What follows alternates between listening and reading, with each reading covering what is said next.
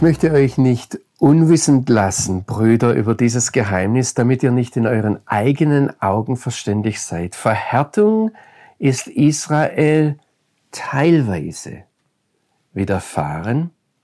Halten Sie dieses Wort teilweise mal fest, bis die Vollzahl der nichtjüdischen Völker hereingekommen ist und so wird ganz Israel gerettet werden.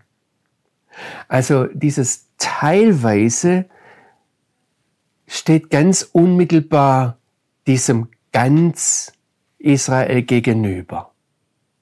Und in beiden Fällen, um das noch einmal dick zu unterstreichen, geht es um das jüdische Volk, und zwar um die ganze Nation Israel. Paulus lässt hier sehr viel offen. Er sagt uns nicht, ob es hier um alle Juden geht, die, die jemals gelebt haben. Er beantwortet nicht die Frage, was mit verstorbenen Israeliten ist, die in der Verhärtung gestorben sind, ob die noch einmal eine Chance bekommen. Er sagt nicht, dass werden zeitlich gesehen alle Juden sein, die dann irgendwann leben. Ich, ich kenne die Fragen, die da auftauchen. Es ist vielleicht eine der schwierigeren Sachen im Umgang mit der Bibel, dass wir lernen zu sagen, ich weiß es nicht oder das wissen wir nicht. Es ist etwas, das ist mir aufgefallen bei rabbinischen Auslegern, und zwar bei den ganz großen Leuten, die auch prophetisch Recht behalten haben. Rabbiner aus dem Mittelalter, ich denke gerade an Rabbi Shlomo Yitzchaki, den wir kurz abgekürzt Rashi nennen, der schreibt immer wieder in seinen Kommentaren, das wissen wir nicht. Und da muss man dann einen Punkt setzen, weil wir Menschen so veranlagt sind, dass wir sagen, ja, aber könnte es nicht sein. Und dann fängt Spekulation an und vielleicht ist Spekulation der größte Verfälscher, der größte Verdreher von biblischen Wahrheiten, wo wir ganz einfach annehmen sollten, das wissen wir nicht. Was wir wissen ist, dass Paulus sagt, Ganz Israel wird gerettet. Ich denke bestimmt, dass er hier anschließt an dieses große, sehr große, weite Heer, das der Prophet Hesekiel in Kapitel 37 sieht, dass da aufersteht, das aus den Gräbern herausgerufen wird, dieses Heer von Knochen, die zusammenrücken und über die dann wieder Fleisch und Sehnen kommen und in die Gott seinen Geist hineinbläst. Ein unüberschaubar großes Heer. Das, was wir bisher gesehen haben in der Geschichte, dass es einzelne Juden sind, auch heute sind es Einzelne hier in Israel, die Jesus als ihren Messias anerkennen. Oder wenn ich noch diejenigen dazu nehme, die nicht offiziell sagen, dass sie Jesus angenommen haben, sondern wo man irgendwo spürt, die sind sehr nah dran, die haben eine echt innige Beziehung mit dem lebendigen Gott. Auch das sind immer noch eine Minderheit. Was Paulus sagt, ist, ihr werdet euch das einmal ansehen und eure Feststellung wird sein, ganz Israel, ganz Israel ist gerettet. Es ist interessant, dass Paulus mit dieser Aussage, dass ganz Israel gerettet wird, das ist nicht etwas Neues. Das ist nicht ein Geheimnis, das vorher nie sichtbar war, sondern er offenbart hier seinen Lesern in Rom, den Nichtjuden dort, etwas, das eigentlich schon lange in der Bibel steht und das wir auch in der jüdischen Tradition im Talmud finden. Also zunächst einmal schließt der Talmud diese Aussage, ganz Israel hat einen Anteil an der zukünftigen Welt, an Jesaja 60 an. Dort heißt es im Vers 21, dein Volk besteht aus lauter Gerechten. Für immer werden sie das Land in Besitz nehmen. Es ist der Spross meiner Pflanzung, das Werk meiner Hände zur Verherrlichung. Hier sollten wir vielleicht auch nochmal festhalten, für das jüdische Denken kommt bei dem, wenn ganz Israel gerettet wird, sofort das Land mit ins Spiel. Paulus war Jude. Wenn er sagt, ganz Israel wird gerettet, war es für ihn undenkbar, dass das getrennt vom Land, außerhalb des Landes, irgendwo in der Welt passieren könnte. Ganz Israel in seiner Zusammenführung, in seiner Vereinigung mit dem Land. Aber jetzt gehen wir zurück zum Talmud und da wird uns doch eine Frage beantwortet. Aus jüdischer Sicht gibt es, wenn ganz Israel gerettet wird, doch Menschen, die jüdischer Abstammung sind, die von Abraham herstammen, die keinen Anteil an der zukünftigen Welt haben. Und es ist interessant, was die, der Talmud, das heißt genau genommen ist es die Mishnah im Traktat Sanhedrin, was sie dort sagt, folgende haben keinen Anteil an der zukünftigen Welt. Erstens, wer sagt, die Auferstehung der Toten befindet sich nicht in der Torah. Die Auferstehung von den Toten ist ein ganz entscheidender Glaubensinhalt. Und für den Talmud ist das heilsentscheidend, auch für jemanden, der jüdischer Abstammung ist. Und jetzt nicht nur die Auferstehung von den Toten, sondern dass sie in der Torah ist, in den fünf Büchern Mose. Das ist eine Herausforderung, die dort zu finden. Die zweiten, die keinen Anteil an der zukünftigen Welt haben, obwohl sie zu Israel gehören, laut Talmud sind diejenigen, die sagen, die Torah ist nicht vom Himmel gekommen. Das heißt, die Schriftfrage ist nach Aussage der jüdischen Tradition heilsentscheidend. Und die dritte Gruppe, die keinen Anteil an der zukünftigen Welt hat, obwohl sie jüdische, ich sage jetzt einmal, Gene haben, das sind die Gottesleugner. Auch die Gottesfrage ist heilsentscheidend. Und was wir hier sehen, und das beantwortet vielleicht manche Fragen, die Sie haben, wenn ich das so ganz Israel wird gerettet, ohne weitere Erklärung dastehen lasse. Auch nach der jüdischen Tradition bedeutet das nicht, wenn jetzt einer unserer Zuschauer sagt, oh, Halleluja, ich bin jüdischer Abstammung, dann ist ja alles okay. So geht das nicht. So geht das nach der christlichen Tradition, nach dem Neuen Testament nicht und so geht es auch nach der jüdischen Tradition nicht. Diese Zusage, dass ganz Israel gerettet wird, ist keine Heilsgarantie für jeden, der jüdischer Abstammung ist. Und das haben wir ja schon vorher im Text, wenn es heißt, dass die natürlichen Zweige ausgebrochen werden können.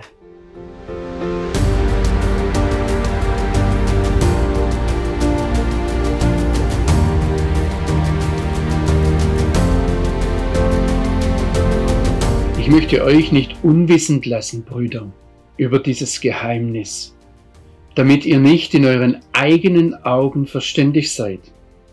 Verhärtung ist Israel teilweise widerfahren, bis die Vollzahl der nichtjüdischen Völker hereingekommen ist. Und so wird ganz Israel gerettet werden. Wie geschrieben steht, aus Zion wird der Erlöser kommen er wird Gottlosigkeit von Jakob abwenden. Sie haben vielleicht gemerkt, dass ich hier im Vers 26 etwas langsamer geworden bin. Ich habe als Vergleich neben dem Text, den Paulus geschrieben hat, den Text von Jesaja und da gibt es einige Veränderungen. Und solche Veränderungen sind meiner Meinung nach nie Zufall. Sie sind auch kein Versehen, keine Fehler, sondern Paulus verfolgt damit eine Absicht. Ich möchte Ihnen das hier zeigen anhand dieses Textes, dass diese kleinen Veränderungen im Text, wenn es einen alttestamentlichen Text gibt, einen prophetischen Text aus dem Jesaja und wir das jetzt hier im Neuen Testament bei Paulus zitiert haben, dass diese Veränderungen etwas bezwecken. Also noch einmal, um das zu vergegenwärtigen, Paulus schreibt in Römer 11, Vers 26, aus Zion wird der Erlöser kommen. Und Jesaja hat in Jesaja 59, Vers 20 geschrieben, zu Zion wird ein Erlöser kommen. Paulus nimmt hier einige Veränderungen vor. Also der Jesaja schreibt für das Volk Israel und er sagt, dass ein Erlöser zu Zion kommen wird. für uns nicht-jüdische Gläubige aus unserer Perspektive wird der Erlöser, der relevant ist, der wirklich erlösen kann, immer, immer aus Zion kommen. Und das ist das, was der Paulus hier schreibt. Er schreibt für Nichtjuden, er schreibt für Heiden. Und es ist ihm ganz wichtig, dass der Erlöser aus Zion kommt. Das hat Paulus nie vergessen. Gar nie. Dass der Messias aus dem jüdischen Volk herauskommt. Er hat es selbst ja nicht vergessen, als er verflucht und von Christus getrennt sein wollte für sein jüdisches Volk. Das, was Jesus gesagt hat zur Samaritanerin dort am Jakobsbrunnen, dass die Errettung, die Erlösung immer von den Juden kommt. Und Paulus nimmt hier noch eine andere Veränderung vor. Er sagt, es ist nicht nur irgendein Erlöser, sondern es ist der Erlöser, der bestimmte Erlöser, der kommt. Sehen Sie, fürs jüdische Volk ist es klar, da steckt in diesem Wort Erlöser drin, dass das ein Verwandter sein muss. Das kann nicht irgendein Retter sein, der aus Afrika kommt oder aus Asien oder aus Europa.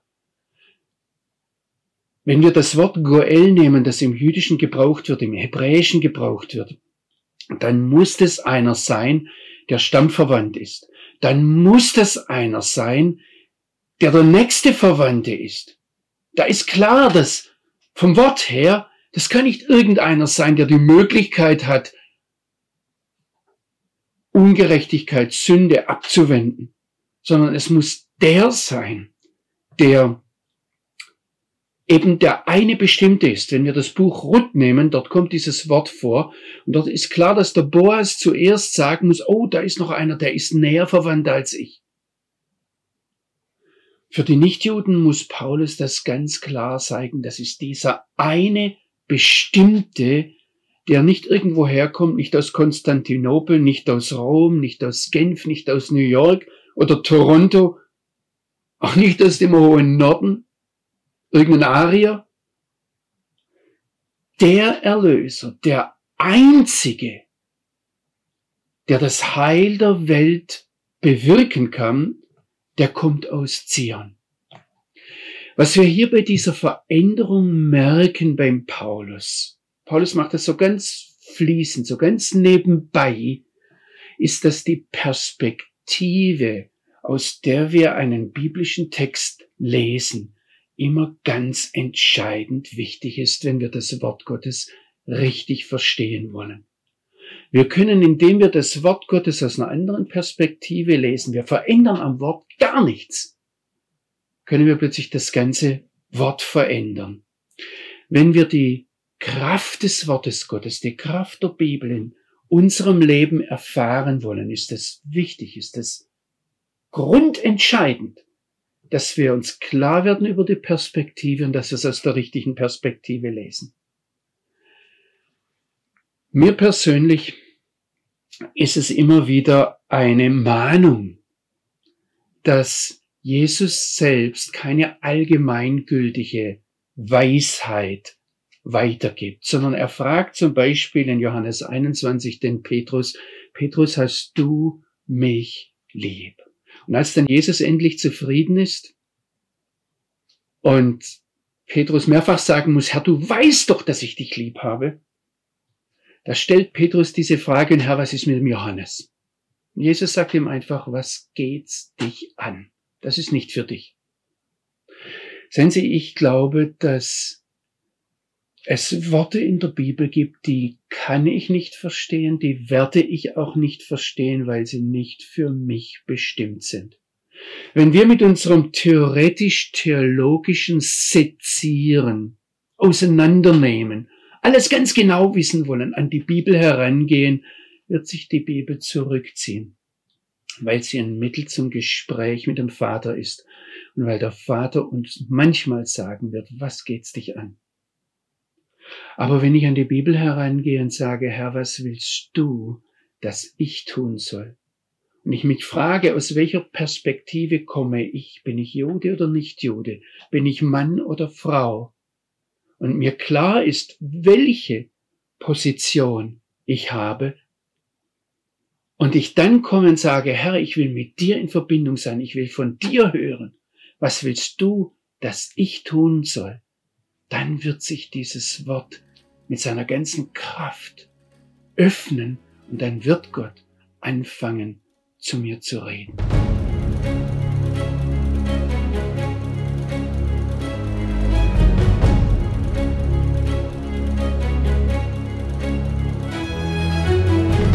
Wir haben in Römer 11, Vers 25 und 26 beobachtet, wie Paulus den ursprünglichen biblischen Text verändert und damit einen Zweck verfolgt. Ich lese noch einmal die Verse 25 und 26 im Zusammenhang, damit wir das im Hinterkopf haben. Ich möchte euch nicht unwissend lassen, Brüder, über dieses Geheimnis, damit ihr nicht in euren eigenen Augen verständig seid. Verhärtung ist Israel teilweise widerfahren, bis die Vollzahl der Heiden hereingekommen ist und so ganz Israel gerettet wird wie geschrieben steht, und jetzt kommt die entscheidende Stelle, Jesaja hatte geschrieben, zu Zion wird ein Erlöser kommen und Paulus schreibt, aus Zion wird der Erlöser kommen. Also er hat diesen einen Erlöser zu dem bestimmten, ausschließlichen, einzig wahren Erlöser gemacht und er hat statt zu Zion aus der Perspektive von uns Nichtjuden gesagt, aus Zion wird er kommen. Aber jetzt macht Paulus noch eine Veränderung. In Jesaja 59, Vers 20 stand, und ich rufe das jetzt noch einmal ins Gedächtnis, ein Erlöser wird zu Zion kommen, zu denjenigen, die sich in Jakob von Übertretung abwenden. Das heißt, fürs jüdische Volk ist hier ganz klar diese Mahnung, Leute, es ist ganz wichtig, dass ihr umkehrt. Ein entscheidender Punkt für euch ist, dass ihr ein Nein sagt zur Rebellion gegen Gott und euch hinwendet zum lebendigen Gott. Paulus sagt jetzt in seinem Brief an die nichtjüdische Gemeinde in Rom, er wird abwenden die Gottlosigkeit von Jakob. Und er untermauert seine Aussage dann noch, ich sage jetzt einmal mit einem Konzentrationszitat aus Jeremia 31. Also da kondensiert Paulus die Aussage von Jeremia 31. Dies ist mein Bund mit ihnen. Ich werde ihre Sünde wegnehmen. Sehen wir uns noch einmal den ursprünglichen Text in Jeremia 31 an. Es geht um die Verse 32 und 33. Dort sagt, vielmehr wird dies der Bund sein, den ich mit dem Haus Israel schneiden werde. Nach diesen Tagen, prophetischer Ausspruch des Herrn, ich werde meine Torah in ihr Inneres geben auf ihr Herz werde ich sie schreiben, die Torah. Ich werde ihnen Gott sein, sie werden mir Volk sein. Nicht mehr wird einer den anderen, ein Mann seinen Bruder lehren und sagen, erkennt den Herrn.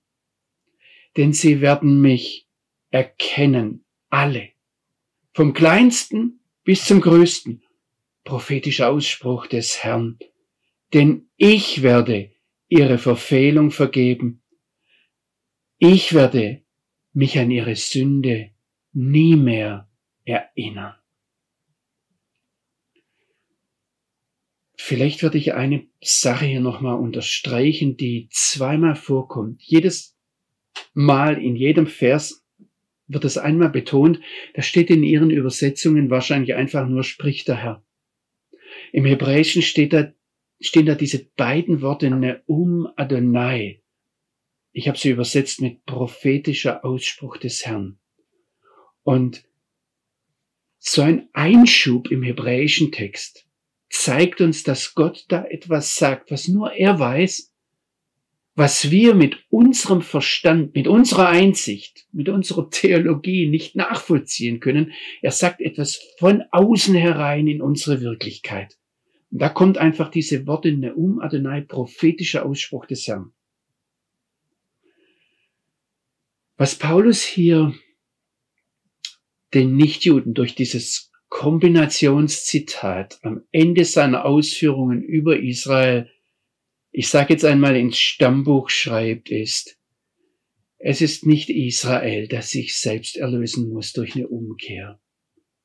Es sind nicht wir, die wir kommen und ein Bruder den anderen lehrt, auch nicht der Jüngere den älteren Bruder, sondern es ist Gottes ureigenstes persönliches Geschäft,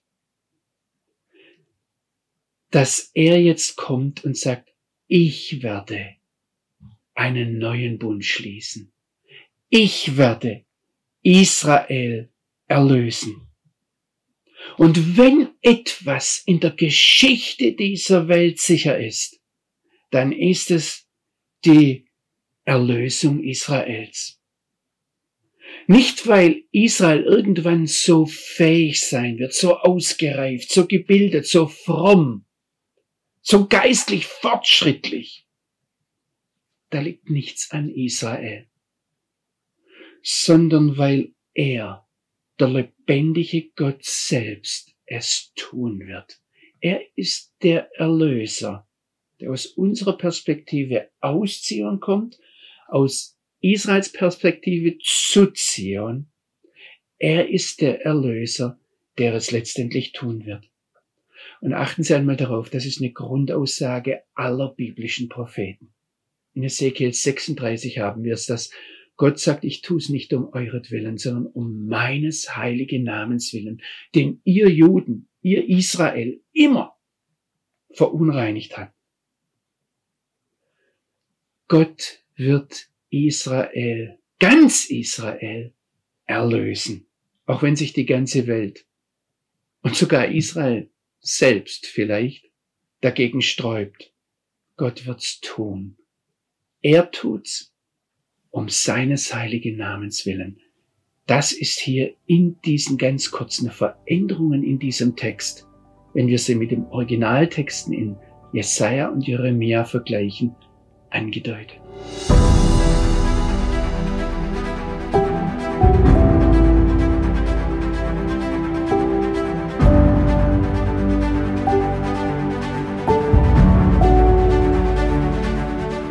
Wir sind am Ende des Kapitels 11 im Römerbrief angekommen. Ich bin jetzt im Vers 28 und die, diese Verse von Vers 28 bis 32 sind eine abschließende Zusammenfassung all dessen, was Paulus vorher gesagt hat. Eigentlich sollten Sie jetzt zu Hause ein Blatt Papier vornehmen und ihre Bibel. Und Satz für Satz diese Aussagen durchgehen und sich fragen, habe ich verstanden, was Paulus sagen will? Ich mache Ihnen das einmal ganz schnell vor. Da heißt es in Vers 28, im Blick auf das Evangelium sind sie Feinde. Wo hat er das vorher gesagt? Er hat in Römer 9, Vers 3 gesagt, sie sind verflucht vom Messias getrennt. Oder in Römer 9, Vers 27 zitiert er den Jesaja und sagt, wenn die Zahl der Israeliten wäre wie das Sand des Meeres, wird doch nur ein Überrest gerettet. Das heißt, alle anderen sind verloren, Feinde. Oder in Römer 9, Vers 31 sagt er, Israel hat aber ein Gesetz der Gerechtigkeit verfolgt und ist doch an dieses Gesetz nicht herangekommen. In Römer 9, Vers 32 sagt er, sie haben sich an dem Stein des Anstoßes gestoßen oder in Römer 10, Vers 2 sagt er, sie sind ohne Erkenntnis. In Vers 3 in Römer 10 sagt er, sie verkennen die Gerechtigkeit des einen wahren, lebendigen Gottes. In Vers 16 im selben Kapitel sagt er, sie sind ungehorsam. Am Ende von Kapitel 10 sagt er, ich habe den ganzen Tag meine Hände ausgestreckt nach einem Volk, das ungehorsam ist und widerspricht. Oder in Römer 11, Vers 7 sagt er, was Israel angestrebt hat, hat es nicht erreicht. Sie wurden verhärtet. Der eine wahre lebendige Gott, sagt er im folgenden Vers in Römer 11, Vers 8, hat ihnen einen Geist der Betäubung gegeben, Augen zum Nichtsehen und Ohren zum Nichthören, bis zum heutigen Tag. Oder in Vers 9 und 10 im Kapitel 11 sagt er, ihr Tisch soll ihnen zur Schlinge, zur Falle, zum Anstoß und zur Vergeltung werden, ihre Augen sollen verfinstert werden, damit sie nicht sehen, ihren Rücken beuge alle Zeit. In Vers 11 sagt er, sie sind gestolpert. In Kapitel 11, Vers 11 und 12 redet er von ihrem Fehltritt, von ihrem Fall, von ihrem Schaden, von ihrem Versagen. In Vers 15 von ihrer Verwerfung oder in Kapitel 11, Vers 19 sagt er, einige Zweige wurden ausgebrochen und in Vers 25 sagt er, Verhärtung ist einem Teil Israels widerfahren. All das sind Begriffe dafür, dass Paulus hier jetzt in Römer 11, Vers 28 sagt, sie sind Feinde des Evangeliums. Und jetzt sagt er, um euretwillen. Um euretwillen, ihr Nichtjuden. Ich gehe noch einmal durch die ganzen Kapitel 9, 10 und 11 durch. Wo hat Paulus das gesagt? In Römer 9, Vers 24 sagt er, sie sind nicht nur aus den Juden berufen, sondern auch aus den nichtjüdischen Völkern. Oder in Römer 9, Vers 25 sagt er, im Blick auf die Nichtjuden, dass Hosea sagt, ich will ein nicht mein Volk, mein Volk nennen und ungeliebte Geliebte. Oder in Vers 26, ihr seid nicht mein Volk und jetzt werden sie, die Nichtjuden, Kinder des lebendigen Gottes genannt. Die Nichtjuden haben überhaupt nicht nach Gerechtigkeit gestrebt. Sie haben gar nicht gewusst, was Gerechtigkeit ist und haben die Gerechtigkeit erlangt. Oder in Römer 10, Vers 20 sagt er, Gefunden wurde von ich von denen, die nicht nach mir suchten. Sichtbar wurde ich denen, die nicht nach mir fragten. Die Auswahl hat es erlangt, sagt er in Römer 10, Vers 7. Oder ganz deutlich wird es, dass sie Feinde des Evangeliums sind, um unsretwillen, wenn wir in Römer 11, Vers 11 uns noch einmal daran erinnern, dass die Rettung der nichtjüdischen Völker durch ihren Fehltritt, durch ihren Fall geschehen ist. Durch ihren Fehltritt haben wir Reichtum bekommen, Römer 11, Vers 12. Ihre Verwerfung, sagt er in Römer 11, Vers 15, ist die Versöhnung der Welt. Sie sehen schon, Sie müssen da selbst hergehen und das nochmal schriftlich nebeneinander stellen. Paulus bringt es hier ganz kondensiert, wenn er sagt, dass das, dass sie Feinde sind des Evangeliums, Feinde des Messias, um unsretwillen, das ist ein Thema, das hier den ganzen Römerbrief, diese ganzen Kapitel 9, 10 und 11 durchzieht. Ich kehre jetzt zurück zu Römer 11, Vers 28. Dort sagt er aber im Blick auf die Erwählung sind sie Geliebte um der Väter willen. Und das ist diese Spannung, die sie durchzieht, die durch diese ganze Kapitel durchzieht. Auf der einen Seite sind sie Feinde, auf der anderen Seite Geliebte. Und deshalb betont Paulus das auch. Jakob liebe ich. Deshalb sagt er in Römer 11, Vers 1, niemals hat Gott sein auserwähltes Volk verworfen. Das ist unmöglich. Und deshalb bittet Paulus darum, an ihrer Stelle verflucht und vom Messias getrennt zu sein. Er sagt, es ist meine Herzenswunsch, dass sie gerettet werden. Und er investiert alles in die Heidenmission, um Israel eifersüchtig zu machen. Denn unwiderruflich sind die Gnadengaben und die Begabung des einen wahren lebendigen Gottes. Noch hier sollten Sie zu Hause jetzt einmal zurückgehen. Das ist eine ganze Arbeit, eine ganze Bibelarbeit für sich, wenn wir uns daran erinnern. Die Berufung ist dieser Segen, den Gott dem Abraham gegeben hat. Die Gnadengaben hat Paulus in Römer 9, Vers 4 und 5 aufgezählt. Die Sohnsetzung, die Herrlichkeitsgegenwart des lebendigen Gottes, die Bundesschlüsse, die Toragebung, der Gottesdienst, die Verheißungen, die Väter und der Messias. Denn, bin im Vers 30, wie ihr einmal dem einen Gott ungehorsam gewesen seid, jetzt aber Barmherzigkeit gefunden habt, ihr Heidenvölker durch ihren Ungehorsam, so sind auch sie jetzt ungehorsam um, die Barm, um der Barmherzigkeit willen, die ihr erfahren habt, damit auch sie jetzt Barmherzigkeit erlangen. Der eine wahre lebendige Gott hat nämlich alle in Ungehorsam eingeschlossen, damit er sich aller erbarme. Das ist die Grundbotschaft. Gott will Erbarmen, Gott will Barmherzigkeit, Gott will Erlösung, Gott will Heil, Shalom für diese Welt. Er will tatsächlich, dass allen Menschen geholfen wird und sie zur Erkenntnis der Wahrheit kommen. Und auf dem Weg dahin hat er einen Zusammenhang, ein Zusammengespiel geschaffen zwischen Israel und den Völkern, zwischen Juden und Nichtjuden. Da steht eine Spannung, genau wie eine Spannung zwischen Mann und Frau da ist. Und aus dieser Spannung heraus, die für uns Menschen Leid sein kann, die Schmerz sein kann, aus dieser Spannung heraus schafft er Frucht. Und sehen Sie, das ist die Botschaft, die Paulus hier weitergibt. Gott setzt Unterscheidungen. Wir sollten diese Unterscheidungen begreifen und an unseren Platz einnehmen, wissen, wo wir hingehören, um dann aus unserer Position heraus unsere Aufgabe zu erfüllen, um gemeinsam mit der anderen Seite, deren Position wir nie einnehmen können, Gemeinsam bringen wir Frucht.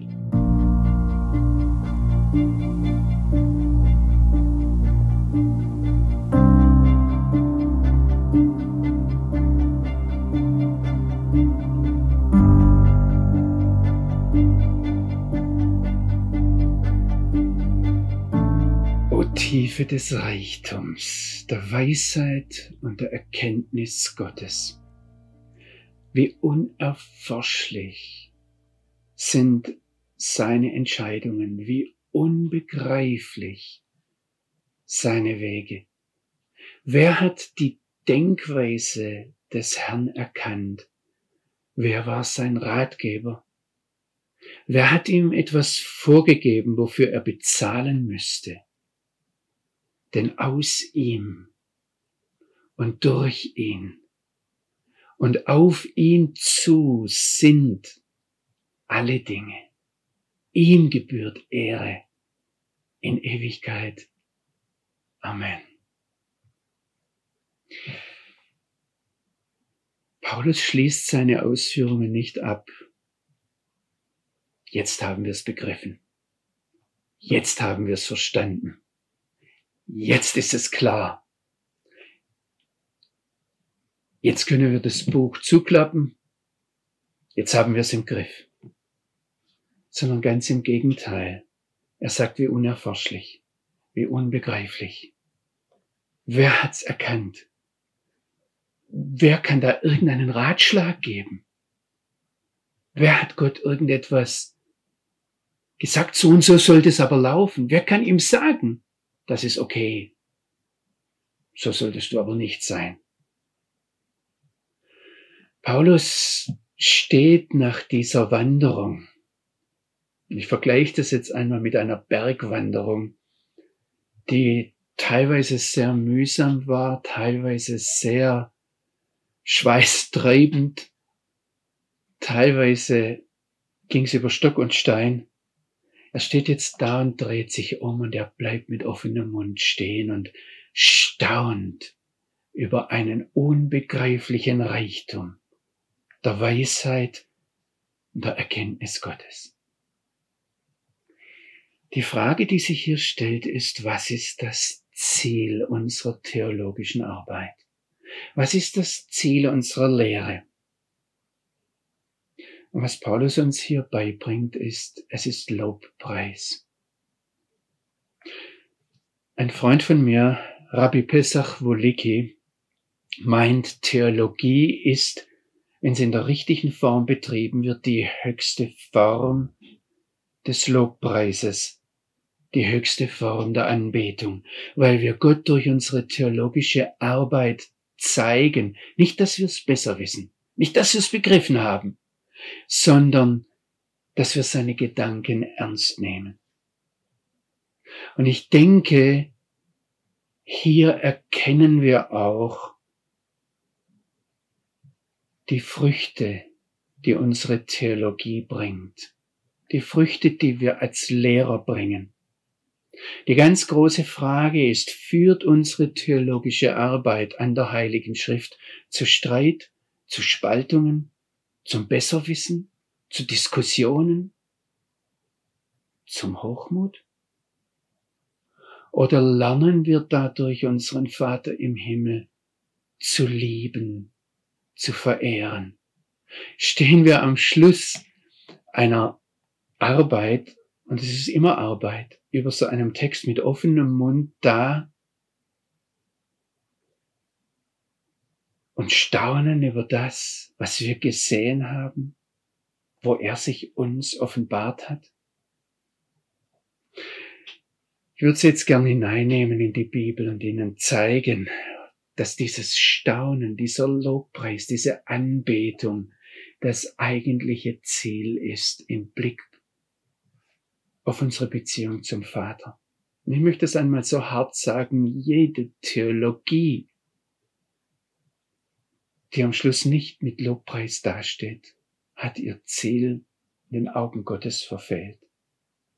Psalm 117 sagt uns, lobt den Herrn alle Heiden, alle nichtjüdischen Völker, preist ihn, denn seine Gnade ist mächtig über uns und die Wahrheit, die Zuverlässigkeit des Herrn währt ewiglich. Halleluja.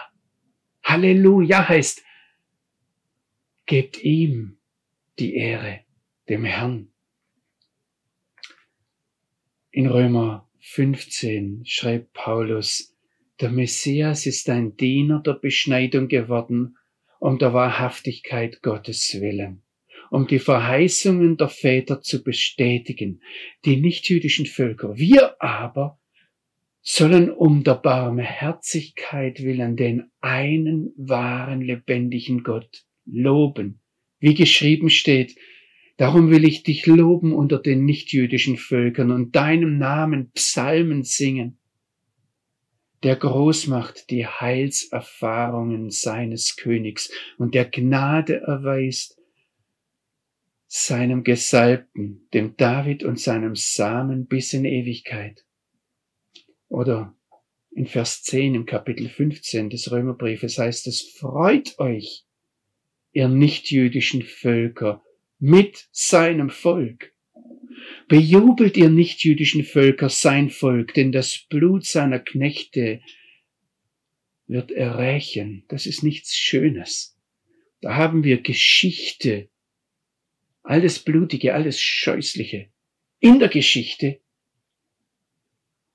Rache wird er zurückbringen für seine Bedränger. Er wird sühnen die Schuld, bedecken seinen Erdboden, sein Volk. Die Bibel ist nicht abgehoben. Es ist kein süßes, nicht realistisches, im Studio gemachtes Loben, Preisen. Es ist down to earth. Es ist wirklich am Erdboden fest verhaftet in der Geschichte dieser Welt. Aber es geht darum, lobet alle ihr nichtjüdischen Völker den Herrn. Preist ihn über alles alle ihr. Und da in Römer 15, Vers 11 heißt es jetzt alle ihr auserwählten Völker. Alle ihr Völker, die eine Beziehung mit dem lebendigen Gott habt. Ich möchte Sie einladen. Einladen, zu unserem Vater im Himmel zu gehen und sagen, Vater, zeig du uns, wie wir ein Lobpreis in dieser Erde, auf, dieser, auf diesem Erdboden sein können.